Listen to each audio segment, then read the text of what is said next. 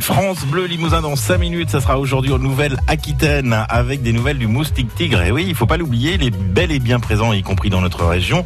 Et ce matin, on va voir comment ça se passe en Gironde où une commune a décidé de vendre des pièges à moustique tigre. Comment ça marche? On va tout vous expliquer aujourd'hui en Nouvelle-Aquitaine à suivre à 7h46. Pour l'instant, un peu de lecture. Le livre du jour, Aurélie Jansens. Une fois n'est pas coutume, je vous emmène loin des plages bondées et des sentiers battus.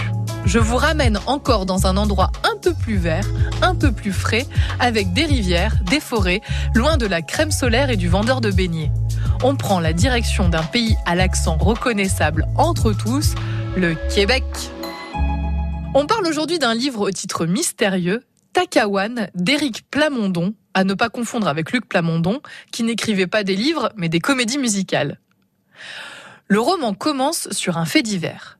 Le 11 juin 1981, 300 policiers de la Sûreté du Québec débarquent sur la réserve indienne de Restigouche pour s'emparer des filets de pêche des Indiens Mi'kmaq. Le problème, c'est que cette tribu est déjà parquée dans une réserve et qu'en plus, on leur enlève leurs derniers moyens de subsistance. Bien entendu, les Indiens sont bien décidés à ne pas se laisser faire on va assister à des émeutes réprimées de manière sanglante par des policiers et la crise va prendre de l'ampleur. Parce que ce fait divers va mettre les Québécois face à leur histoire.